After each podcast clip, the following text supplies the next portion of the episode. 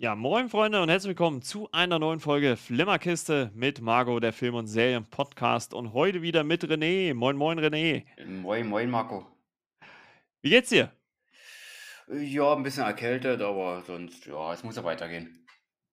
Man kommt so durch, ne? Ich, ich ho hoffe, der hoffe allerdings kein Corona, weil so in letzter Zeit, äh, äh, da zieht ja Corona ganz schöne Kreise, ne? Ja, aus dem Familienkreis hat es welche erwischt, nicht alle, aber Mhm. meine Schwester äh, ist auf Kreuzfahrt gefahren und kam halt krank wieder und Ei. Neffe hat es auch erwischt, aber die Nichte irgendwie nicht, die ist da voll nicht befangen. Gut, Dezember hat es auch gehabt, aber Ja. sie ist die jüngste mit zwölf, sie hat es nicht erwischt. Ja, je jünger ein Kind ist, beziehungsweise Mensch, ist der Thymus noch stark ausgeprägt und da habe ich auch mal so gelernt, ja, und da wo der Thymus am stärksten ausgeprägt ist, die Menschen können das am stärksten ab. Also kommen da gegebenenfalls je nach Körper über Corona schneller hinweg oder bekommen sie mehr so schnell, wenn sie es hatten. Habe ich Ah mal ja. so nebenbei gelernt. Ja, Nur Das Ganze mal so ganz nebenbei. genau. Nicht noch was weiteres zu schweifen. Richtig. Ähm, wie ihr es äh, wahrscheinlich so im Titel schon gelesen habt, äh, heute mal wieder mit einer Classics-Episode. Äh, da habe ich ja damals oder vor einigen Wochen gestartet mit Ronny. Äh, haben wir über Auf dem Highway ist die Hölle los gesprochen. Auch ein äh, für mich äh, ziemlich cooler Film, Oldie, wenn man so will.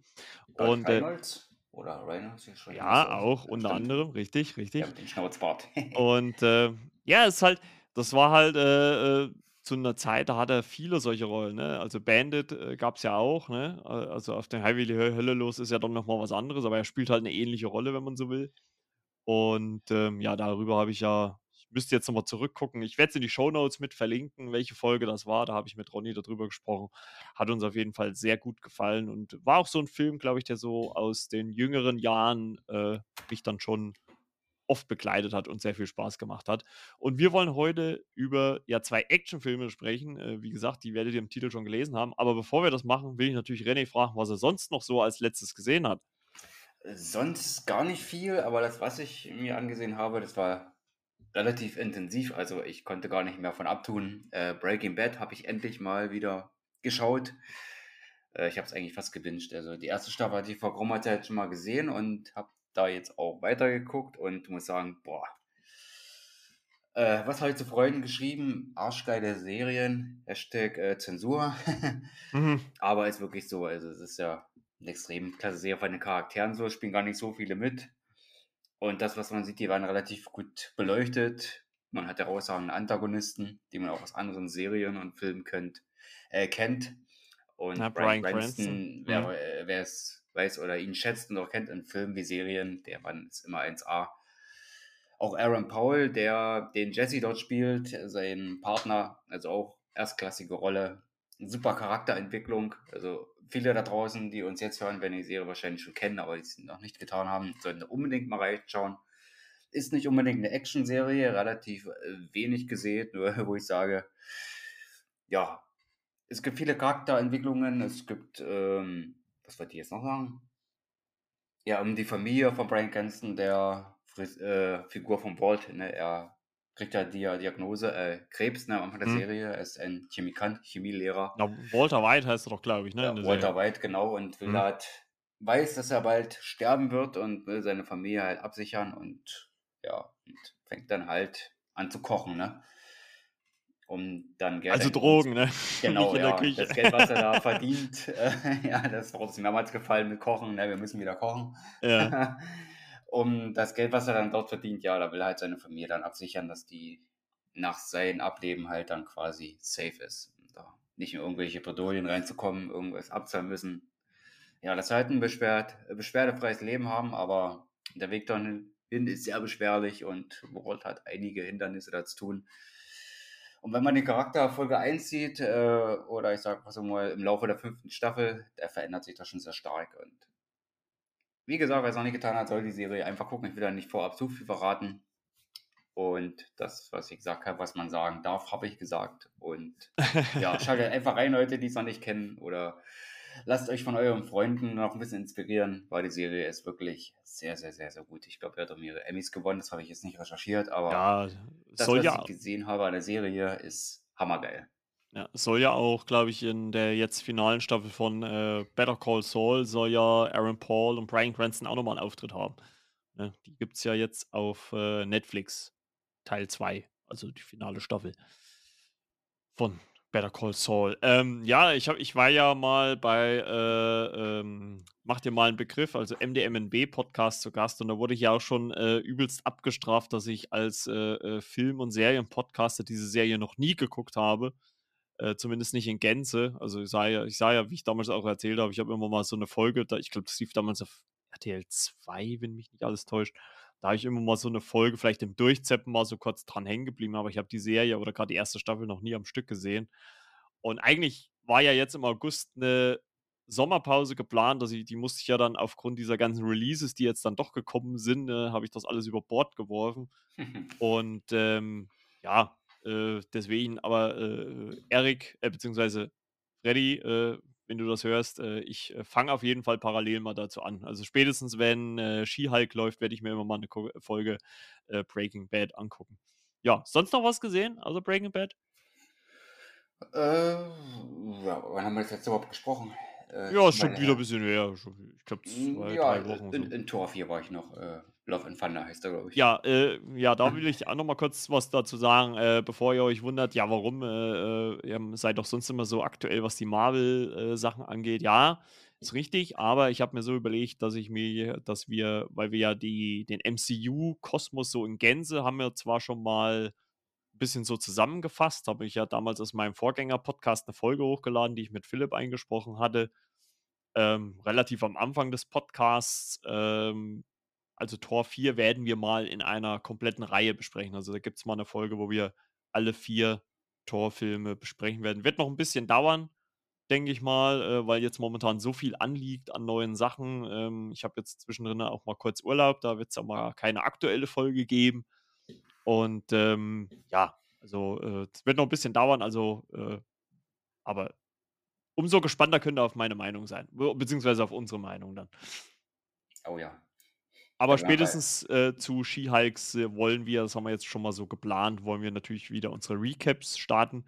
Ähm, Miss Marvel haben wir ein bisschen geskippt, weil da das Interesse von René, das hat er ja auch schon gesagt gehabt, nicht so riesig war. Aber bei Ski-Hulk, äh, glaube ich, ist das schon etwas größer. Vor allem, weil es, glaube ich, da auch ein paar mehr Easter Eggs gibt, die es zu besprechen gibt, dann für die Zukunft des hm, MCUs. Also der Stoff geht uns nicht aus. Ja, ist ja auch, muss man auch dazu sagen, ne, das vorletzte Projekt äh, von Phase 4. Das wurde ja jetzt in den letzten, habe ich ja in der letzten Folge schon erwähnt, wurde ja in der äh, letzten Woche, vor zwei Wochen angekündigt auf der San Diego Comic Con. Äh, Wakanda, äh, Black Panther Wakanda Forever ist dann das letzte Kapitel von Phase 4 im MCU, bevor es dann nächstes Jahr mit Phase 5 weitergeht. Also es wird spannend und ich glaube auch Black Panther könnte nochmal ein ganz schöner Brocken werden an Besprechungen. Also äh, allein schon deswegen, wie sie mit dem Tod vom äh, Chadwick Boseman, dem Darsteller von Black Panther aus dem ersten Film, umgehen.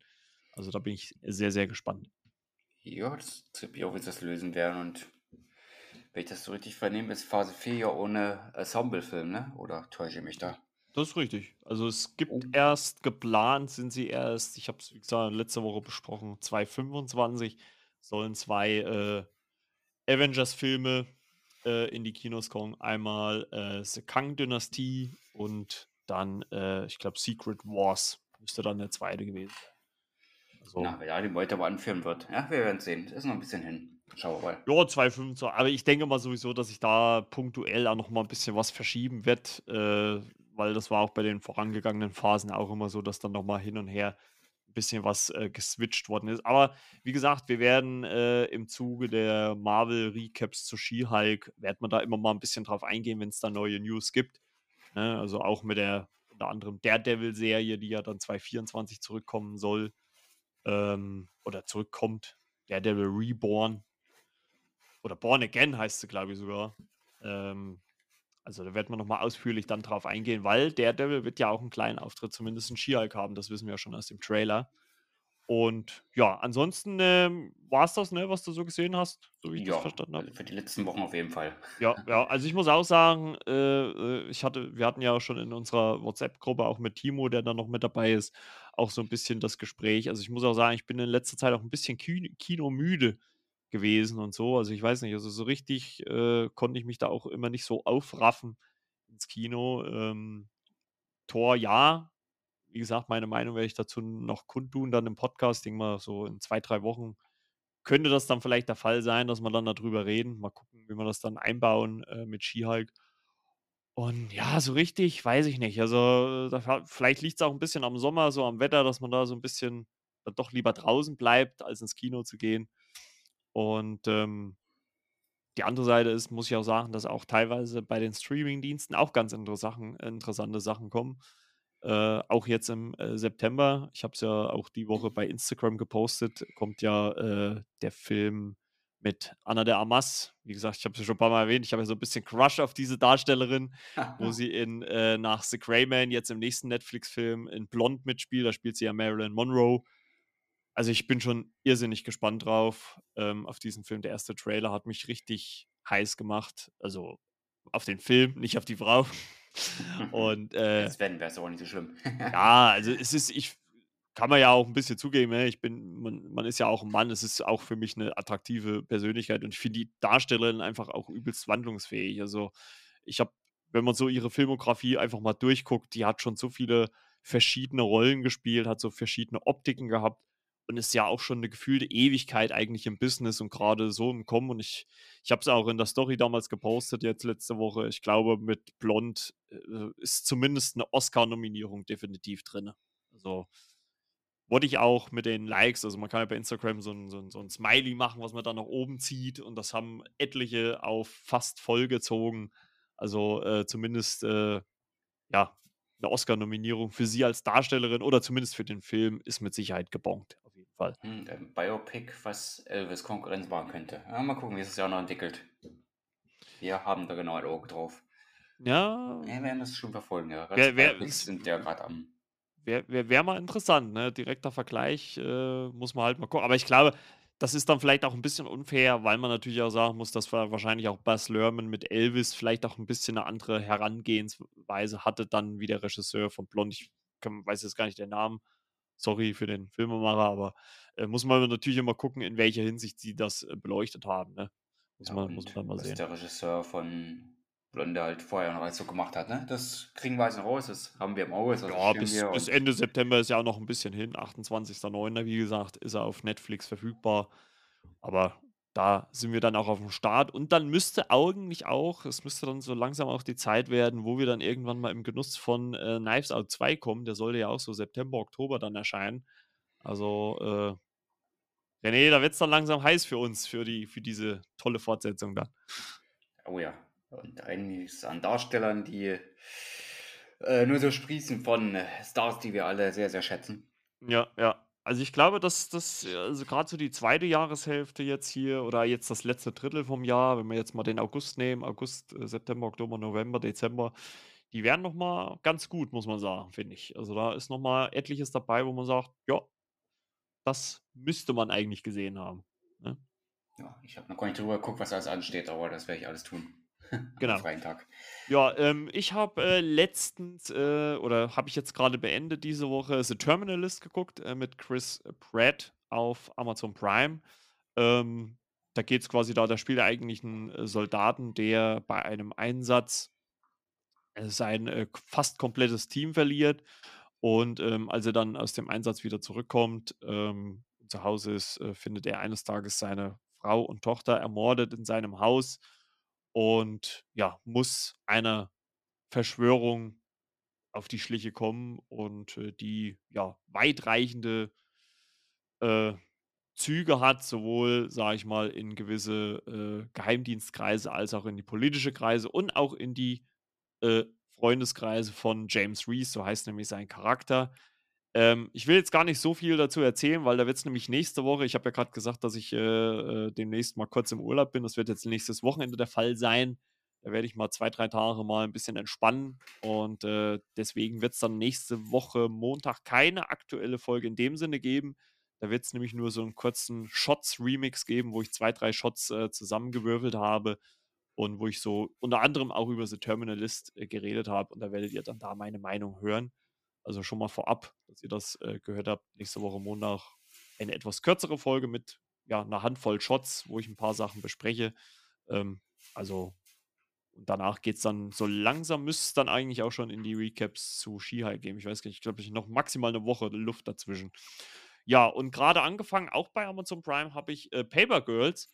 Ist jetzt am äh, Freitag gestartet, am 29.07. Ist äh, auch eine frische neue äh, Serie bei Amazon. Ich muss mich so ein bisschen entscheiden, denn äh, parallel, so ganz unspektakulär, ich weiß nicht, wie, René, ich glaube, wir hatten auch über die Serie gesprochen, ist äh, Flight Attendant Staffel 2 äh, gestartet. Oder war das mit Timo? Ich glaube, es war sogar mit Timo damals.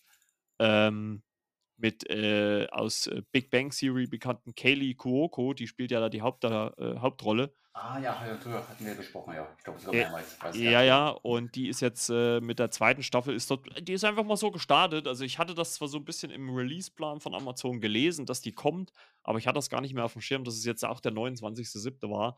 Und da musste ich mich so ein bisschen entscheiden, wo fängst du an? Fängst du mit Paper Girls an, einer neuen Serie oder mit einer zweiten Staffel?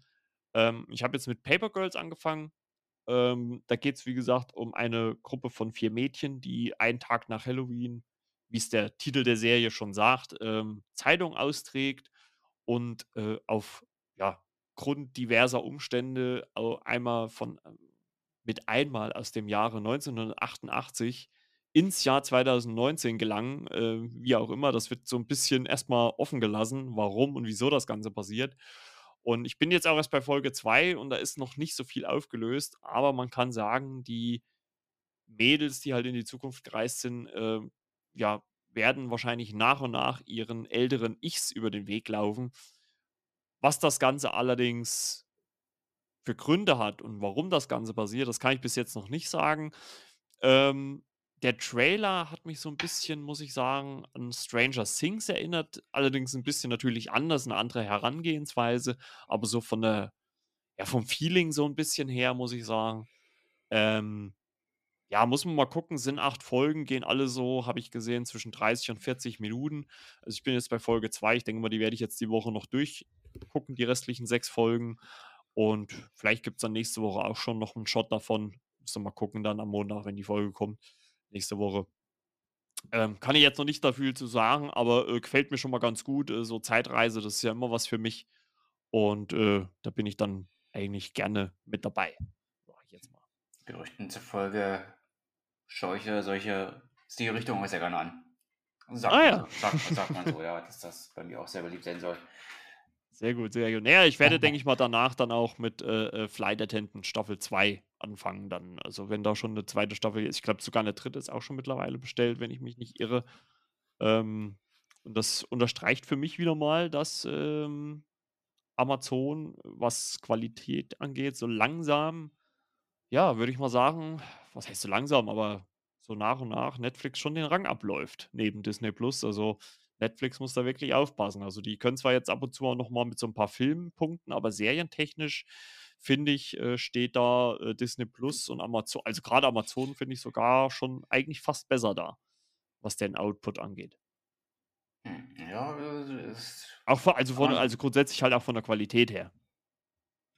Die linkt so, ja. Aber bei Amazon ist ja noch so ein bisschen ein Nachteil, dass viele schimpfen oder ja, dass viele noch zu, zu bezahlen, ne? dass man diverse oder viele Titel halt noch dazu zahlen muss, dass sie halt nicht frei verfügbar sind. Ne? Das ist halt das, der einzige Nachteil. Ja, dass gut, halt dass nicht das, alles drin ist. ja, gut, das sind natürlich dann diese, diese eingekauften Serien, das ist klar, aber ich meine jetzt halt einfach diese Original-Serien, also die Amazon selber produziert. Also, wenn, wenn man die alle mal nimmt, können wir ja vielleicht auch irgendwann mal so eine Special-Episode machen, was so Amazon bisher alles so selber released hat.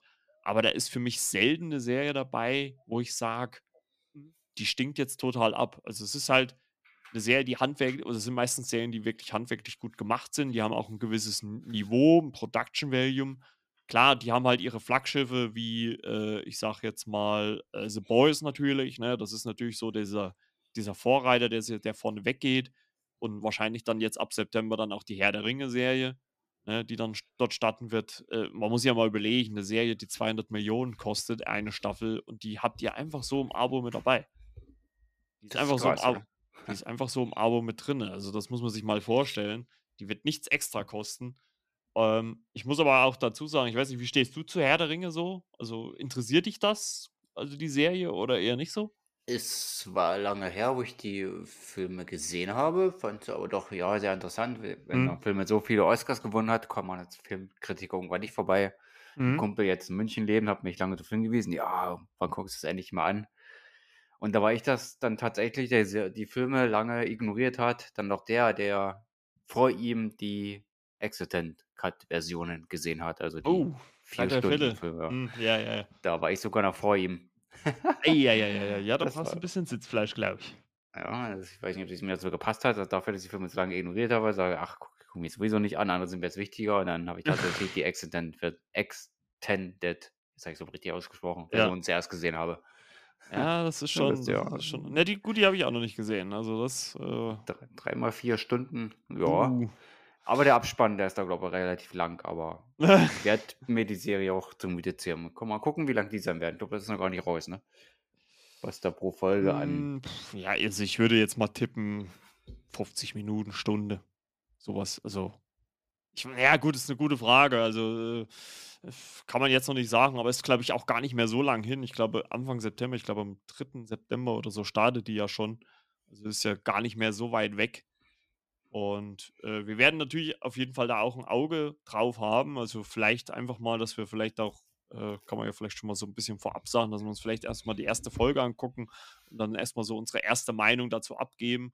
Äh, ich muss ja sagen, ich bin ja so grundsätzlich nicht so der riesige, äh, Herr-der-Ringe-Fan. Ich habe also, ich sage mal, bei Herr der Ringe muss ich auch sagen, da finde ich dann eher auch die Originaltrilogie, also die äh, nicht die Hobbit-Trilogie, sondern die davor, die Herr der Ringe, wirklich etwas besser.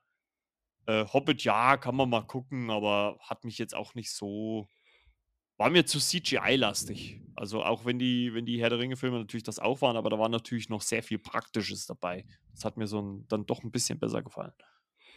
Ja. Zumal zwischen Prequel und der Hauptreihe so ja, so circa 10 Jahre dazwischen liegen, ne? Ja. Der Herr der Ringe 3 kam 2003 und der Hobbit Teil 1, ich glaube 2012 oder 2013, nein, ich glaube 2012. Genau. Und das war so rund 10 Jahre. Da entwickelt sich halt technisch halt sehr, sehr viel, ne? In der Filmbranche. Das auf jeden Fall, das auf jeden Fall. Also, da hat, äh da hat, äh, Peter Jackson dann doch 'n bisschen mal was anderes gemacht, äh, sage ich jetzt mal so. Aber ist ja auch okay. Ja, und, äh, von einem Streamingdienst und 'ner großen Serie kommen wir mal zum anderen Streamingdienst, äh, der halt, äh, wie ich's grad schon gesagt habe, auch immer attraktiver wird, Disney+. Äh, und neben Marvel, Pixar und was es alles gibt, haben sie ja auch, einen sehr, sehr ausgefüllten Star-Bereich, wo ja auch nächste Woche also, wenn ihr die Folge hört, am Mittwoch ne, am Freitag, Entschuldigung, äh, dann ja auch der neue Predator startet, Prey, ne? Ähm, und, äh, die haben nämlich neben diesem Film auch viele andere, nämlich Alarmstufe Rot und Alarmstufe Rot 2 im Programm. Und ich habe mir so gedacht, so äh, habe mal René so angeschrieben: „Ey, hättest du auch mal wieder Bock, so 'ne Classic-Episode zu machen? Wie wär's denn mit Alarmstufe Rot 1 und 2?“ Und da warst du ja gleich Feuer und Flamme, ne? Ja, äh, weil ich Steven Seagal schon damals ja, da war ich auch noch Kind, gesehen habe auf Sat.1 und da haben auch, äh, viele Filme gekommen, äh, Pro7. Und Steven Seagal, der war ja Ende der 80er, ja, bis gut Ende der 90er, sage ich mal so, das Nonplusultra für Actionfilme, wo ich sage, die hat man sich gerne angeschaut, die Filme. Ja. Zwar keinen einzigen im Kino gesehen, aber doch auf Ja Videokassette noch damals zu jung, ne? häufig, äh, aufgezeichnet. Äh, Film Nico zum Töten freigeben, Hard to Kill und was hat er nicht so alles noch gemacht. Meine Schwester ist Fan von Exit Wounds. Äh, schöne Grüße, liebe Schwester, falls du mich irgendwann mal hören solltest. Hat sie, glaube ich, noch nicht, aber Sehr schön. vielleicht hört sie mal rein, wenn sie sieht: „Ah, hier, die quatschen beide hier über Steven Seagal-Filme.“ Ja, da musst du musst du sie nächste Woche gleich drauf hinweisen: „Hier hier, hör mal rein, hör mal rein.“ Ja, und, äh, zu Hause ist und grade krank ist und hat vielleicht 'n bisschen mehr Zeit, weiß ich nicht, weiß nicht, ob's Homeschooling macht, aber Steven Seagal hat's auch immer sehr gerne geguckt. Brüderchen hat's irgendwann mal anstecken lassen, also ohnehin ohnehin immer sehr gerne Actionfilme geguckt. Ja, damals in der guten alten VHS-Zeit, ja, Steven Seagal noch rank und schlank. Kampftechnisch immer sehr schnell dabei und sehr gut geschlagen. Er ist also, ich grade ich glaube, Ja. grade Alarmstufe Rot war würde ich auch mal so behaupten, war doch auch so 'n bisschen also, zumindest diese Zeit, in der der Film gemacht und erschien, äh, ist, würde ich auch mal so sagen, war doch auch so sein Peak, oder? Das war doch so die Zeit, wo er so am schauspielerisch am stärksten war oder am erfolgreichsten, würde ich jetzt behaupten Das einfach. Alarmstufe Rot, also, war sein 5. Film, ja. Der 1. war Nico, der kam 87 raus. Ja, da könnte man fast sagen, Fließband, aber qualitativ fand ich grad so die ersten Filme, grad was er 19 gemacht hat, schon recht überzeugend. Wo ich sage, das konnte man sich gut und gerne angucken. Genau. Und, äh, wir können ja mal kurz sagen also, wir wollen jetzt auch nicht ganz so tief in die Analyse dieser Filme reingehen, weil, wenn man auch mal ganz ehrlich ist, so viel gibt's da eigentlich gar nicht von vom äh, von der Analyse her. Aber es sind halt reinrassige, auch für die damalige Zeit natürlich, muss man ganz klar sagen, äh, Actionfilme und in Alarmstufe Rot, äh, geht es quasi darum, dass, äh, skrupellose Terroristen ein, äh, Schlachtschiff, äh, der US Navy ja übernehmen und der Einzigste, der alle retten kann, ist der Koch. Und der wird, äh, wie gesagt, gespielt von Steven Seagal, Casey Ryback. Und, äh, der muss, ja, die Terroristen niederstrecken, die angeführt werden von, äh, Tommy Lee Jones als William Stranix, als so bisschen, ja, keine Ahnung, äh, abgedrehter Terrorist, äh, der unterstützt wird von, äh, Gary Busey, der eigentlich Commander ist auf dem Schiff, was, äh, ich glaube, so wie ich's verstanden hatte, ähm, eigentlich seine letzte Fahrt antreten soll, um ja, äh, ja, um auf Eis gelegt zu werden, also um demontiert quasi zu werden, weil sie halt die Waffen nicht mehr brauchen oder das Kriegsschiff nicht mehr brauchen. Und das ist quasi die letzte Fahrt. Und um für den, äh, Captain des Schiffs äh, dann noch mal so 'ne kleine Geburtstagsfeier abzuhalten, wird halt so 'ne Gruppe Musiker und ein Playmate, was äh, gespielt wird, äh, von Erika Eleniak. Äh, Jordan Tate ist ihr Rollenname. Das Gesicht kommt wahrscheinlich vielen bekannt vor, die Alarmstufe Rot sehen. Die hat nämlich auch in, äh, Baywatch mitgespielt. Ja, Ähm, zu der daher Zeit war bekannt ja, dass sie da aussteigt. Und Alarmstufe Rot kam, glaube fast, ähm, 2, 3 Wochen später raus, als die Baywatch-Folge, wo sie ausgestiegen ist. Anfang der 3. Staffel ist sie da Ja, raus. wahrscheinlich ist sie dann auch wegen Alarmstufe Rot ausgestiegen, würde ich jetzt einfach mal behaupten, oder? Ja, ist auch lustig, dass sie da auch 'n, äh so 'ne Art Playmate da spielt, die da aus der Torte springt. Also, spielt in 'nem Film bis Juli 1989 und das war sie im Jahr 1989 ja sogar tatsächlich. Ja. Im Playboy abgebildet gewesen und dann Playmate gewesen. Ja, dann passt's ja eigentlich auch. Ja, und 89 war auch das Jahr, wo Baywatch halt gestartet ist, ne? Sommer 89, da ging erst alles los, wo sie dann auch selbst bekannter geworden ist. Mhm. Man sieht sie allerdings in Alarmstufe Rot mit Kurzhaarfrisur. In der letzten Folge von Baywatch, der 2. Staffel, hat sie auch lange Haare. In den ersten Wow, beiden kennen sich aber sehr gut im aus, ja. Finale der 3. hat sie halt kurze Haare und dann Ah, ja. schon, ah, es ist von den Produktionen her zeitgleich könnte's entstanden sein. Oder relativ zeitnah zusammen. Ja, ja. Die Ja gut, das letzten beiden das Folgen der das Baywatch-Serie und halt, äh, Alarmstufe Rot. Genau, das hat man ja oft so, dass, äh, die dass, äh, Darsteller aus Serien, wenn sie dann 'n bisschen bekannter, erfolgreicher werden, dann irgendwie ins Filmgeschäft rausgehen und dann deswegen ihre Serienrolle dann niederlegen, weil sie beides parallel ja nicht schaffen. Das wird wahrschei also, würde ich jetzt einfach mal vermuten, um da ohne da jetzt den Hintergrund zu wissen, wird wahrscheinlich einfach damals auch der Fall gewesen sein, könnte ich mir gut vorstellen. Ähm ich muss sagen also, wie gesagt, die Story habe ich ja jetzt schon so grob, äh, zusammengefasst. Äh, viel mehr ist es letzten Endes ja eigentlich auch nicht. Äh, es ist halt der Kampf von Casey Ryback, also Steven Seagal, durch dieses Schiff.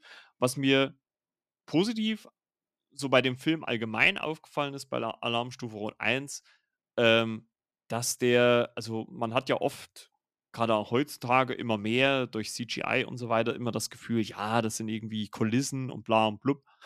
Und da hatte ich eigentlich über weite Strecken also, ich glaube auch 'n Großteil ist so gedreht worden, äh, das Gefühl, dass sie wirklich auf'm echten Schiff gedreht hatten. Klar kann man so denken, okay, so 1, 2 Räume waren wahrscheinlich schon Sets irgendwo, ne, weil die jetzt, äh, wahrscheinlich nicht wirklich 'n richtiges Kriegsschiff, äh, äh, auseinandernehmen durften. Aber, äh, so im Groben und Ganzen viele reale Schauplätze, äh, schön eng alles, ne? Also, ich mag das ja, wenn so 'n so 'n so 'n Setting, äh, gewisse Grenzen hat und das hat ja dieses Schiff dann auch. Also, das hat man ganz gut gemacht. Das hat mir sehr, sehr gut gefallen. Auch der Härtegrad, den fand ich teilweise überraschend. Also, ich hatte das gar nicht mehr so auf'm Schirm. Also, ich wüsste jetzt nicht, wann ich das letzte Mal Alarmstufe Rot geguckt habe. Ist bestimmt auch schon, keine Ahnung, 10, 15 Jahre her, wenn überhaupt. Ui.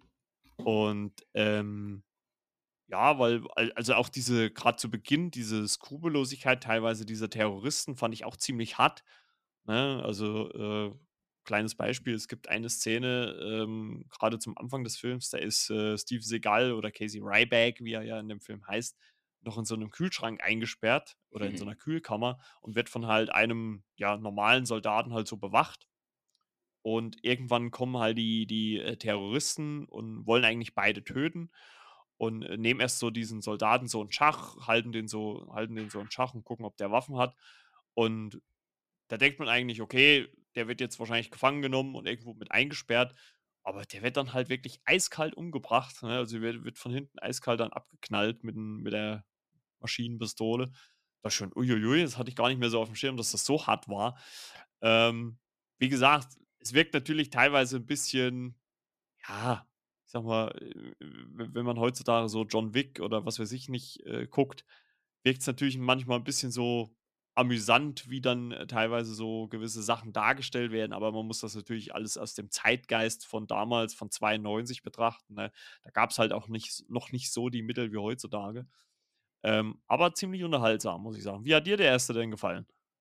Äh, sehr, sehr gut. Da ich ja begeistert auch Tommy Lee Jones schon sehr lange gucke. Damals war er noch etwas jünger. Ist ja auch schon etwas älter, der Gute.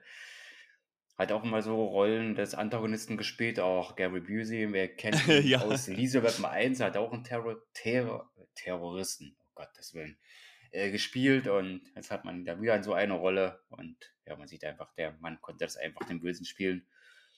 Ähm, ne, den 48 Stunden hat er nicht gespielt. Nicht ver äh, nicht äh, verwechseln mit Nick Nolte, ne? Ich glaube, da etwa so die gleiche Statur, äh, die Ja, gleiche rein optisch Frisur, die gleiche sich schon ähnlich, Haarfarbe. ne? Mhm. Man sollte aufpassen, nicht mit nur 48 Stunden zu verwechseln mit Eddie Murphy, der damit spielt, ist nämlich Nick Nolte, ist nicht Gary Busey, aber Ja, ja, genau. wer ihn mal als Polizisten sehen will, sollte sich gefährliche Brandung angucken.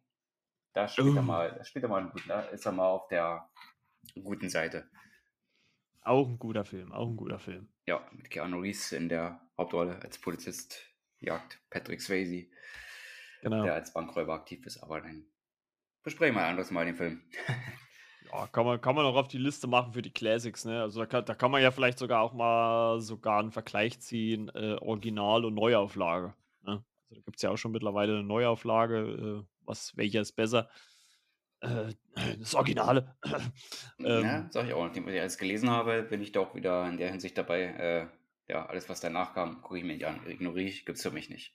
aha, okay. Uh, da na ja, also, wenn René das sagt, dann, äh, ne, Leute, ihr wisst Ghostbusters, ne? Ihr habt's noch in Erinnerung, ne? Da gibt's auch einen Film für René nicht. Und der Andrew Davis, der Alarmstufe Rot gemacht hat, um wieder zurückzukommen, hat der auch auf der Flucht gemacht. Ne? Der hat auch wieder Uh, Tommy Lee Jones mitgespielt und da Sehr bekam gut. er dann den Oscar als bester Nebendarsteller. Und noch Ah. ein Fakt dazu, Harrison Ford war sehr, sehr überzeugt äh, von Alarmstufe Rot, hat gesehen, Andrew Davis, hm, der hat ja was drauf. Ich sage zu für Auf der Flucht. Mhm. Toll, dass sich ein Schauspieler da auch inspirieren lässt und sagt, ja, weil der Mann macht doch gute Arbeit. Die Rolle nehme ich an. Als Dr. Richard Kimball. Ja, das, Den könnt ihr auch äh nachlesen, den Film. Da habe ich eine Kritik auf meinem Blog. Ja, Der, also, der kann ne? reingelesen werden. elversfilmkritiken.com. Äh, Link findet ihr dann auch in den Shownotes. Unbedingt vorbeigucken.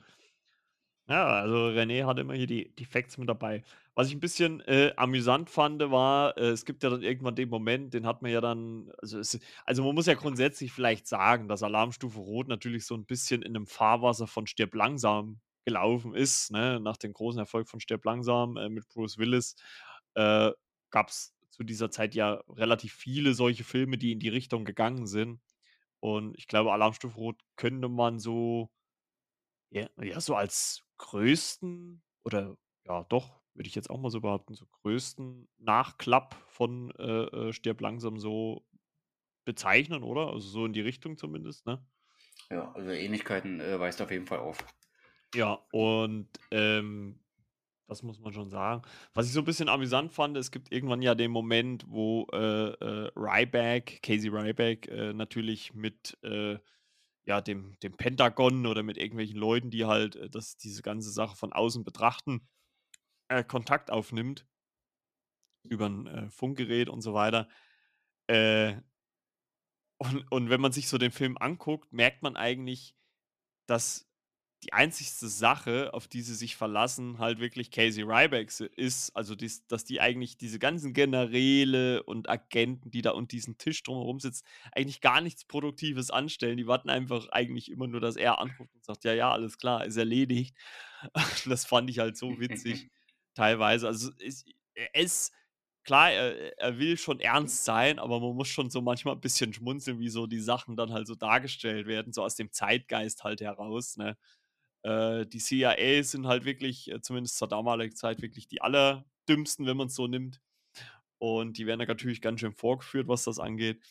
Aber ich finde es trotzdem ziemlich unterhaltsam, vor allem halt auch, wie Steven Seagal halt einfach relativ trockene Sprüche halt dann einfach reißt so, ne? Also, da wird halt nicht viel gesprochen. Er ist ja jetzt auch nicht grad, sage ich mal, der große Mime, was Schauspieler angeht, ne? Grad so seine Gesichtszüge sind ja schon ziemlich kalt. Ähm aber ich fand's okay. Also, es es es hat mich hat mir wirklich Spaß gemacht, diesen 1. zu gucken. Ich finde auch grundsätzlich auch zum 2., wo wir gleich auch noch mal hinkommen, äh, die haben auch 'ne gute Länge, so knapp 1,5 Stunden beide, ne? Ich glaube, der 1. ist sogar noch mal 'n Ticken länger, 1:40. Äh, der 2. genauso 1,5 Stunden ungefähr. Das hat 'ne gute Länge, geht gut durch, ne? Also, die lassen sich halt auch nicht allzu viel Zeit. Also, so am Anfang, das wird kurz etabliert, ja, Terroristen sind da, hier und da, das ist die Bedrohung. Und ja, fand ich ganz spaßig, hat mir hat mir viel Spaß gemacht und ist auf jeden Fall, glaube ich, für Leute, die „Stirb langsam“ auf jeden Fall gemocht haben, auf jeden Fall noch mal 'ne Empfehlung wert, würde ich behaupten. Ja, und die VHS-Kassette wurde auch relativ oft, äh, gut geliehen oder die haben sich schnell abgenutzt, also bei Rot 1 bei der Striptease-Szene. Also, äh, Erika Elniak, äh, Das kann ich mir gut vorstellen. Dass die eine Stelle immer vor und zurückgespult werden musste oder die wir zurückgespult haben. Dadurch hat sich die Stelle ja dann halt abgenutzt, sodass die Videotheken halt ihre Kassetten Jawohl. dann etwas häufiger ersetzen mussten. Jawohl, jawohl, jawohl, jawohl. war dann ein hoher Verschleiß. Nicht der ganze Film, aber halt eine bestimmte Stelle. Warum wohl? Ach, die guten alten VHS-Zeiten. Aber fand ich halt auch so so cool in dem Moment, dass halt einfach, äh, äh, Casey Ryback da gar nicht so wirklich drauf eingeht, ne? Der schiebt sie ja dann so quasi mit dieser also, sie sie sie kommt ja quasi aus dieser Torte raus und tanzt dann so, öffnet so ihre Mhm. Jacke und man sieht halt so ihre Brüste und so weiter und er schiebt sie einfach so beiseite. „Wer sind Sie eigentlich?“ und so was, als ob ihn das gar nicht interessiert oder irgendwas, ne? Fand ich doch schon oder fand ich eigentlich ganz witzig in dem Moment. Und auch grad also, was mich da so 'n bisschen gewundert hat also, man hätte ja eigentlich gedacht, äh, dass sie eigentlich so sein sein sein Plus-1 wird, die mit die mit ihm halt so durch diesen Film dann läuft, ne? Aber das ist ja dann doch eher nicht so. Also, äh, sie wird ja relativ schnell dann auch wieder von den Terroristen Hopps genommen, beziehungsweise, äh, äh, ne, so in deren Gewalt. Aber ich fand so den Ansatz eigentlich ganz cool, dass er mit ihr eigentlich so diese anderen einzelnen Gefangenen dann noch befreit, ne? Die sind ja dann kurzzeitig so 'ne Fünfergruppe, Fünfer, Sechsergruppe. Und das fand ich dann so als Ansatz eigentlich ganz cool, dass man so als Team vielleicht sagt: „So, jetzt versuchen wir hier die die Terroristen fertigzumachen.“ Ähm, aber das wurde ja dann relativ schnell dann auch mit Verletzungen und ich glaube auch, äh, es stirbt, glaube ich, auch irgendeiner dann noch, äh, wurd's dann ja schnell wieder auseinandergerissen. Aber ich fand da so den Ansatz eigentlich ganz cool. Ich glaube, da hätte man noch 'n bisschen mehr draus machen können. Hm, ja, hätte man können, aber ich denke mal, das, was wir gesehen haben, das war jetzt nicht wirklich schlecht, ne? Und aufgrund des Zeitgeistes muss man sowieso über 'n paar Dinge dann halt Ja, ne, das auf jeden sagt, da Fall. Also, schmunzelt das man, aber ja gut, aber 1992, da war halt dann noch vieles anders. Und Damals vieles war praktischer, denke ich auch und halt so 'n bisschen lebensnah, wo man sagt, man hatte einfach die Technik noch nicht. Richtig. Was zu der Zeit eigentlich ja losging, so mit Visual Effects. Die Ja, so lang Steckdauern also ja klar, schon, also aber steckt nur in Kinderschuhen, also sie war noch Ja, das auf das auf jeden Fall. Also, man merkt das natürlich schon an vielen Stellen, dass da, äh, äh, das jetzt nicht so unbedingt, ähm, ja, das Nonplusultra ist, aber es ist, glaube ich liegt daran, glaube ich, auch eher daran, dass man heute diesen diesen neu modernen Film dann eher gewohnt ist und, äh, da andere, ja, Sehgewohnheiten einfach hat. Also, man kann das man muss das halt einfach ausblenden. Man muss halt einfach sagen: „Okay, das ist 'n Film aus dem Zeitgeist heraus und, ähm, von damals von äh, 92.“ Und aber der trotzdem war ja der Film damals relativ erfolgreich oder war relativ erfolgreich. Ist, wie gesagt, ist, glaube ich, Steven Seagals erfolgreichster Film, wenn mich nicht alles täuscht. Und, äh, 3 Jahre später, im Jahre 1995, da war der kleine Marco Zade 11 Jahre alt oder ist 11 Jahre geworden in dem Jahr äh, gab es den zweiten Teil, Alarmstufe Rot 2, ne? Und statt in einem Schiff spielt das Ganze auf dem Zug. Ne? Und ähm, ähnliche Prä Prämisse kann man eigentlich sagen. Ne? Der, der, Zug wird quasi auch von äh, Terroristen übermannt, wo halt äh, dann die Terroristen ähm, einen Satelliten steuern, mit dem, mit Hilfe den sie Erdbeben auslösen können und ja, damit halt Geld erpressen möchte. Das ist halt so ein, das ist halt so ein klassisches Element, was halt eigentlich überall gleich ist, ne? Also es war bei Stipp langsam auch schon so, ging es letzten Endes auch nur um Geld. Äh, und bei Alarmstufe Rot 1 und 2 ist es im Prinzip das gleiche, geht es auch nur ums Geld, ne? Also Ja. äh, so, so, so, so gewalttätig äh, oder, oder ja, was auch immer diese, diese Terroristen noch für private Beweggründe haben. Ne? Also der Tommy Lee Jones Charakter im ersten hat ja, da wird ja so eine, so eine Backstory gemacht, dass er irgendwie abtrünnig war und dann eliminiert worden oder werden sollte und das nicht geklappt hat und er deswegen Rache schwört, aber letzten Endes ging es dann trotzdem nur ums Geld. Ne? Also das ist halt einfach so eine Trope, die halt überall gleich ist. Und das ist halt hier beim zweiten Teil ähnlich. Ähm, wie gesagt, geht halt auch in, die, in dieselbe Richtung. Äh, was mich da gewundert hat, äh, wie gesagt, den habe ich auch schon Ewigkeiten nicht mehr geguckt. Da spielt Catherine Heigl mit. Das, das hatte ich gar nicht mehr auf dem Schirm, dass Catherine Heigl im zweiten Alarmstufe Rot mitspielt. Da spielt sie nämlich die Nichte, wenn mich nicht alles täuscht, von Casey Ryback, also die Tochter dessen, dessen Bruder, ne, weil er ist eigentlich auf dem Weg zur äh, Beerdigung seines Bruders und äh, soll da die Nichte irgendwo aufgabeln und halt mitnehmen, um halt um seinen Bruder zu trauern und auf der Zugfahrt, ja, kommen sie halt in dieses äh, Problem, dass halt der Zug von Terroristen übernommen wird und die halt diesen Satelliten un unter ihre Kontrolle bringen. Ähm, was ich ganz cool fand, ist, dass man da viele Bezüge noch zu dem ersten Film nochmal hatte, weil ähm, man viele von diesen Kommandeuren, die in dieser Kommandozentrale sitzen, also was die Ad Admirale und so sind, das sind eigentlich, glaube ich, fast immer dieselben Darsteller. Ähm, auch der CIA-Typ ist auch derselbe wie im ersten Teil. Also die hat man alle wieder zurückgeholt. Natürlich dann vor Ort im Zug sind es dann andere. Ähm, aber dass Catherine Heigl da mitgespielt hat, das hatte ich wirklich gar nicht mehr auf den Schirm. Hm. So ging es mir auch sicherlich schon bei bestimmten Filmen, wo ich sage, hey, was? Der und die haben da mitgespielt? Ist mir gar nicht mehr aufgefallen oder ist mir gar nicht mehr bewusst. Jetzt ist der klassische Fall bitte auch wieder eingetreten. Ja, ähm, man muss sagen, der zweite ist äh, unter der Regie von Jeff Murphy, ne? Also ist ja nicht mehr ähm, von, nicht von dem aus dem ersten Teil. Wie, wie war nochmal der Name? Ich habe schon wieder vergessen. Äh, Andrew Davis. Andrew Davis, genau. Ähm, ich finde, das merkt man auch so ein bisschen. Also äh, der zweite ist schon, also er geht klar auch äh, von, von, von der Art und Weise her in dieselbe Richtung, natürlich wie der erste. Ähm, ich muss sagen, so in der Bewertung, wenn man, wenn man so auch mal im Internet so liest, wer, wer welchen bewertet, kommt eigentlich der erste immer ein bisschen besser weg wie der zweite, aber ich finde, der zweite ist vom Unterhaltungsfaktor her sogar, also ich, also mindestens natürlich gleich gut, aber für mich persönlich finde ich sogar noch mal einen Ticken besser wie der erste. Ich finde, der hat sogar noch mehr Persönlichkeit bzw. Tiefe aufgrund der Nichte und ja, halt die kleine Geschichte oder Randgeschichte um dessen Bruder, ne, zu der Beerdigung, zu der er da fahren möchte. Fahren? Fahren wir richtig? Ja, genau, fahren, genau. Das ist mit dem Zug, kein Flugzeug. äh, Finde ich, hat der Film sogar ein bisschen mehr Persönlichkeit als der erste. Aufgrund der Nichte, die er dort dann trifft. Also sie treffen sich noch äh, davor, bevor sie in den Zug steigen. Haben sich jahrelang dann nicht mehr wiedergesehen ne, und kommen dann halt dann wieder zusammen. Und das ist natürlich dann der Bruder von äh, Casey natürlich ein Thema, ne? Und da finde ich, da gehen sie ja relativ gut drauf ein. Das ist eine schöne Randgeschichte. Das war jetzt keine Hauptgeschichte, aber ich finde, das haben sie so gut eingewoben, ne? Dass äh, Ja, bisschen gut, mehr es, es, es Persönlichkeit wird, hat. genau, es Die, wird halt gerade am, am Anfang, finde ich, ganz gut dargestellt, dadurch, dass halt äh, die Nichte halt ähm, äh, äh, Casey Ryback damit ganz schön konfrontiert, dass er halt jahrelang keinen Kontakt zu ihr hatte und jetzt auf einmal, wo sein Bruder halt gestorben ist, dass er dann, dann doch halt wieder da ist. Also finde find ich auch, dass man das natürlich im, im Zuge eines Actionfilms äh, relativ gut dann doch noch eingearbeitet hat.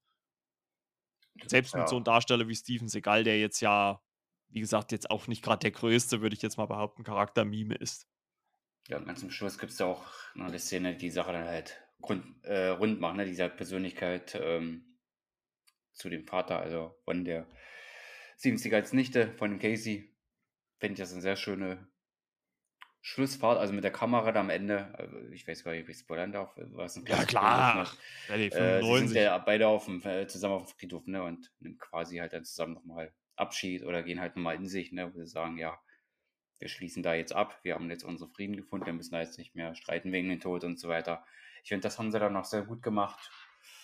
Und von der Action her, ja, denke ich mal, schließt er nahtlos an den ersten an. Und bei der, nicht bei der Regie, sondern beim Drehbuch habe ich gesehen, Matt Reese war mit dem Stab dabei.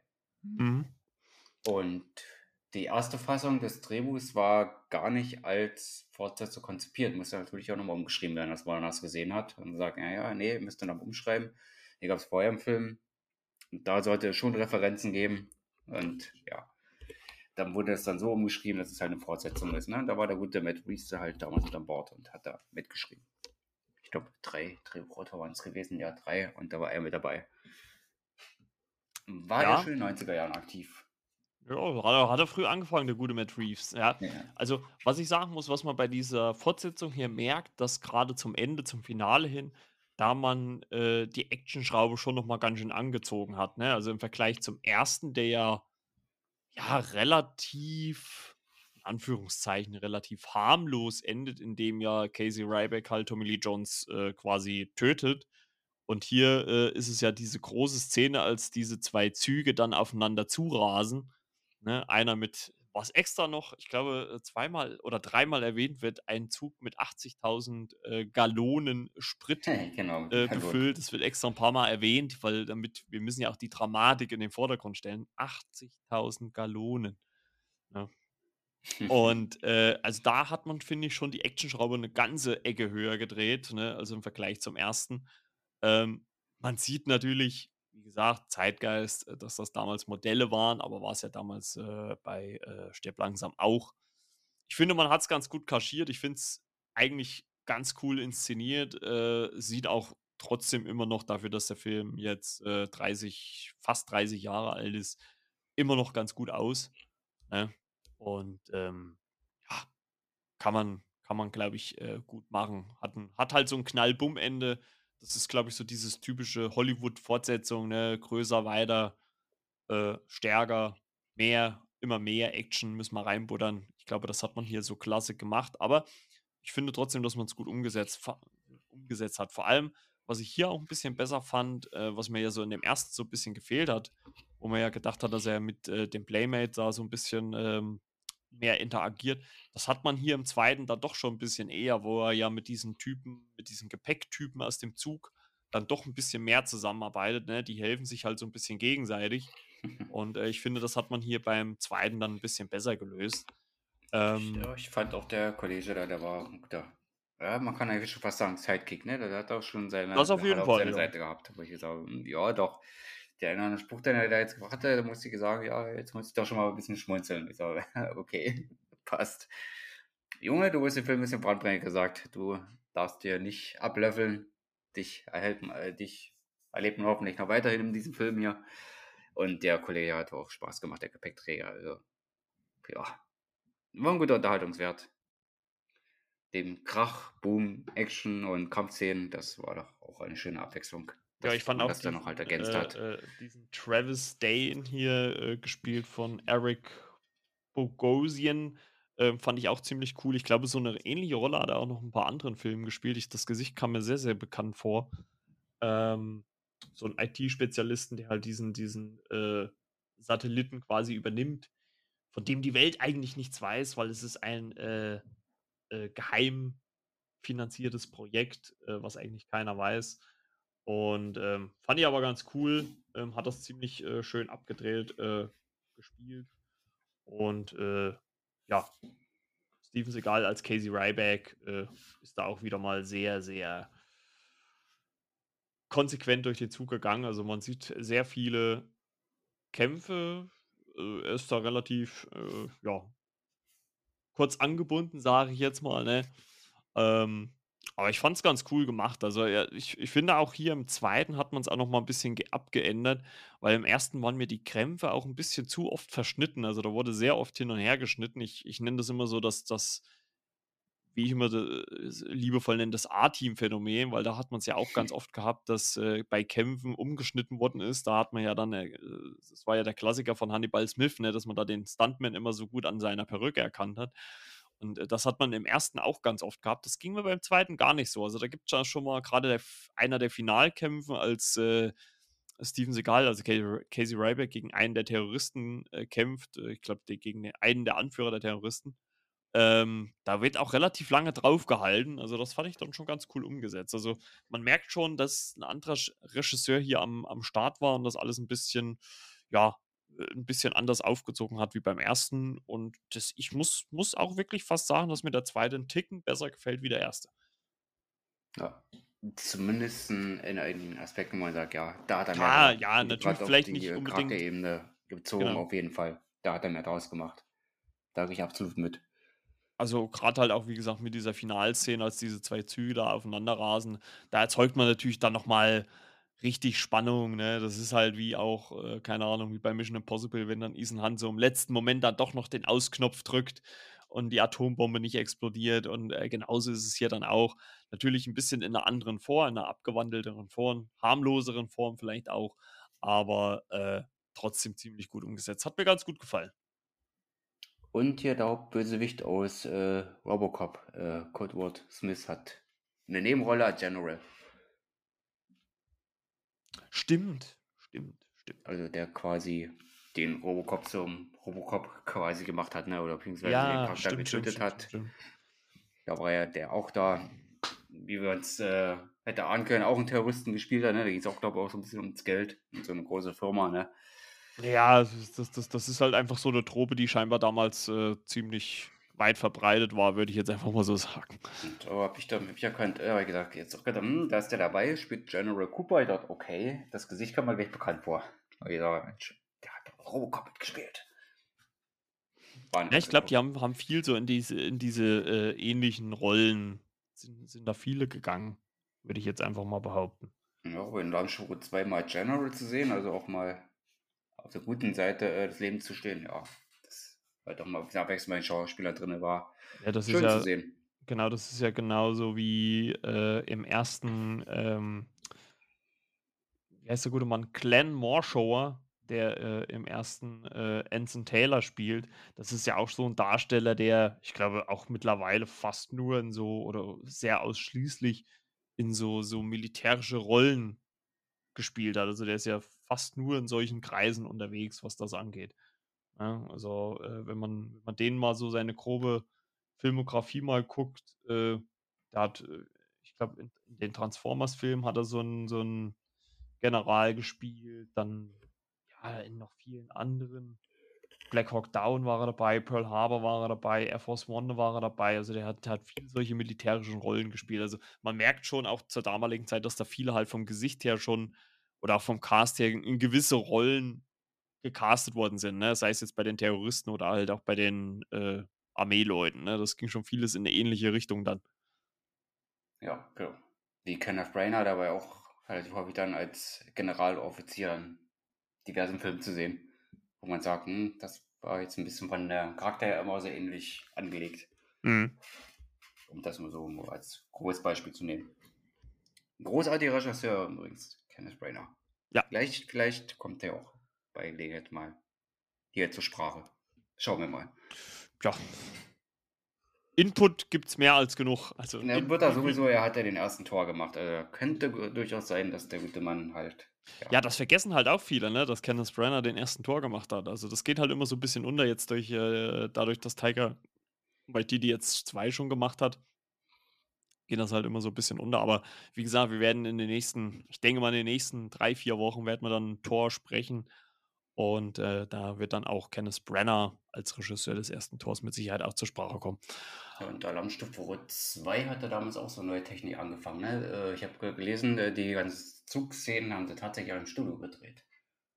Oh, den okay. ganzen Filmen und an den Studiowänden haben sie Tennisbälle angeklebt. Das waren dann die Referenzpunkte dafür, um halt Computeraufnahmen einzufügen. Ne? Sehr gut, sehr Von gut. den Ja, Colorado-Landschaften, ne? um das halt so einigermaßen realistisch dann hinzubekommen. ja gut, ich finde, ich finde, äh, man sieht das halt immer mal, wenn er so außen dran hängt, da sieht man natürlich dann schon die, die äh, Computereffekte und sowas.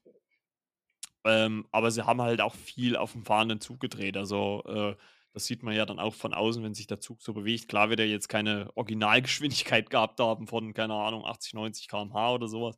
Aber trotzdem, also es ist halt so eine gesunde Mischung, sage ich jetzt mal, aus äh, Realszenen natürlich und halt aus Studioszenen. Ne? Ja, Ähm, und die Szene, wo der Casey dann halt aus dem Zug fällt, wo er diesen Anhang an ja, diesem Lack dort klebt, ist auf jeden Fall echt, das ist eine echte Landschaft. Also das ist kein Studio. ja, ja, das Das wurde tatsächlich wirklich so an der Stelle, wo der rausfährt, da gedreht. Ich glaube, das ist sehr real, glaub, zumindest der Szene bezogen. Also das, alles, was außen da ist, das ist schon sehr realistisch. Da haben sie nicht ganz so viel getrickst, aber alles an Innenaufnahmen, ja, aber größtenteils oder zu vielen Teilen dann als Studioaufnahmen. Also in Summe würde ich jetzt einfach mal behaupten, kann man auf jeden Fall sagen, dass diese zwei Alarmstufe Rot-Filme auf jeden Fall ziemlich viel Spaß machen und ja, auch ein Steven Seagal in Bestform zeigen, würde ich behaupten, oder? Ja, die Blüte, Also, sein, die Blüte seines Schaffens. also auf jeden Fall eine Empfehlung wert. Also wenn ihr sowieso Disney Plus habt, dann guckt da auf jeden Fall mal rein. Ähm, die, die Kinder haben, müssen vielleicht gucken. Äh, kann sein, dass die Filme unter die äh, Beschränkung fallen. Da müsst ihr natürlich dann aufpassen, wenn er übers Kinderprofil reingeht, dann werdet ihr über die Filme nicht gucken können. Also muss man da sehen, dass man dann Erwachsenenprofil macht, weil ich glaube, die sind als ab 16 oder 18 eingestuft und das kann man dann, wenn man diesen Kinderschutz drin hat, bei Disney Plus dann nicht sehen. Also da muss man dann einen PIN eingeben oder irgendwas. Also bei mir habe ich das nicht, weil ich das nicht eingestellt habe, aber äh, nur für die, die halt äh, viele oder die Kinder haben und Disney Plus benutzen und das so eingestellt haben, die müssen dann wahrscheinlich diese Altersbeschränkung dann deaktivieren, beziehungsweise äh, mit einem PIN übergehen, wenn man so will. Ja, und dann geht's ab zu vollem Genuss. Hm. Genau, schöne 90er Jahre Action vom Feinsten, auf jeden Ja, Fall. Und Vielleicht ein bisschen schwächer, finde ich, ein bisschen schwächer vielleicht wie äh, Stirb langsam. Also ich würde sagen, da ist, das sind die zwei ersten zwei Stirb langsam Filme dann schon noch mal einen Ticken besser, aber knapp dahinter machen die auf jeden Fall richtig viel Spaß. Ja, also müssen sie auf keinen Fall verstecken. Nein, also m, wie gesagt, man muss sich halt aus heutiger Sicht, aus dem Jahr 2022, so ein bisschen auf diese älteren Sehgewohnheiten einstellen. Das ist natürlich eine andere Art Actionfilm wie, ich sag mal, ja, John Wick oder sowas, ne? Also damit kann man es halt nicht vergleichen. Es geht halt schon in eine sehr klassische Richtung. Aber deswegen heißen ja diese Folgen hier auch Classics und äh, deswegen nehmen wir diese Filme halt auch rein, um da auch mal ein bisschen Aufmerksamkeit zu machen. Weil, äh, wie ich schon gesagt habe, gerade bei Disney Plus finden sich auch in dieser gesamten Filmbibliothek viele, viele Schätze noch. Also nicht nur bei Filmen, auch bei Serien, da sind da so viele Sachen dabei, auch ältere, was man gucken kann. Und äh, deswegen werden wir versuchen, auch immer mal wieder so eine Classics-Folge einzustreuen, wo wir dann vielleicht auf Sachen, die jetzt dort zu finden sind, weil das Gute ist halt bei Disney Plus, muss ich ganz ehrlich sagen, dass die dort halt auch nicht verschwinden. Die bleiben halt einfach da. Ne? Also bei Prime, da kommt und geht's immer mal, aber bei Disney Plus bleibt eigentlich alles immer da. Und äh, deswegen werden wir hier, da und dort auch mal, ähm, ja, eine von diesen älteren Sachen erwähnen. Gibt es ja noch jede Menge. Also selbst die, Ja. ich glaube, selbst die du erwähnt hast auf der Flucht, äh, ich weiß gar nicht, ob die auch mit dabei sind. Müsste ich jetzt mal gucken. Aber äh, zumindest teilweise, also es sind auf jeden Fall noch etliche Filme so aus den 90er Jahren noch mit dabei. Also Also, auf der Flucht ist äh, Hause Warner, definitiv. also kann man da vielleicht nochmal gucken, was man sonst noch findet. Ich habe gesehen, Metro mit Eddie Murphy ist auf jeden Fall mit dabei. Wurde Ah, mir auch das war schon, ja auch so mitten der 90er Jahre. wurde mir auch schon angezeigt.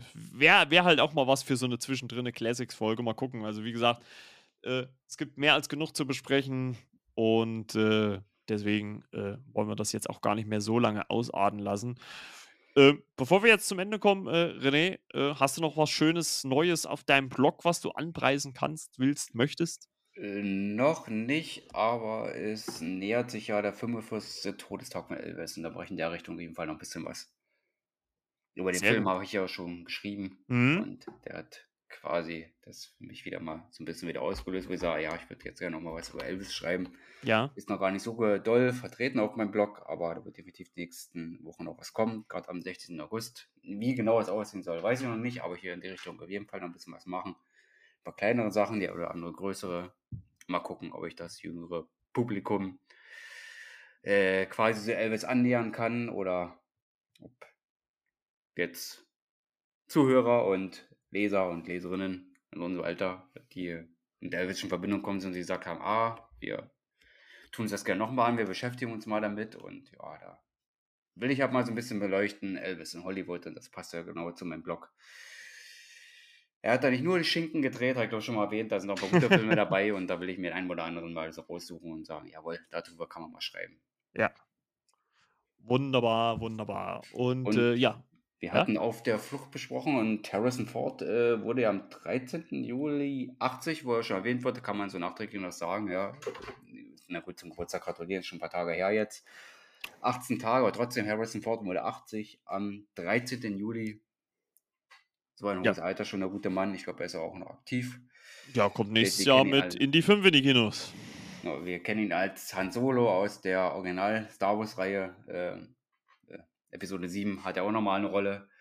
Natürlich Dr. Richard Kimball in Auf der Flucht und auch vielen Actionfilmen in den 90er Jahren war ja auch immer zu sehen. Hat auch immer gut abgeliefert. Vertrauter Feind und anderen auch noch mit Brad Pitt. Oh als ja, auch sehr guter Film. Mhm. Und auch als Charakterdarsteller war nur nicht in Actionfilmen dabei, hat auch für die Dramen gespielt. Harrison Ford, hast du gut gemacht. Vielen Dank für viele tolle Filme. Vielleicht kommt da auch noch was nach. Als Han Solo feiere ich dich sowieso. Er wird zwar jetzt nicht hören und, und sehen, Mhm. was wir hier sagen, aber ist schon eine Ikone. Genau wie Jack Nicholson, Harrison Ford. Seine Filme kann man sich anschauen. Die alten, die neuen. Richtig. Nicht nur unter Actionfans äh, bekannt und ja, großartiger Charakter, Darsteller und ja, der sollte auch mehr auf meinem Blog präsent sein. Ne? Harrison Ford ist auch so ein bisschen unterpräsent bei mir. Ja, kann ja alles noch kommen, zumindest. Ja. Also ich könnte mir gut vorstellen, nächstes Jahr, also, weil ich vermute mal, wenn er jetzt 80 geworden ist, wird er filmtechnisch vielleicht nicht mehr so viel kommen. Also vielleicht ist dann auch äh, Indie 5 dann nächstes Jahr äh, 2023 vielleicht dann auch so, so sein Abschied aus dem Schauspieler-Dasein. Glaube, da hat er dann auch seine Schuldigkeit getan, würde ich jetzt einfach mal behaupten. Und wir werden sehen, mal gucken, was bis dahin noch so kommt.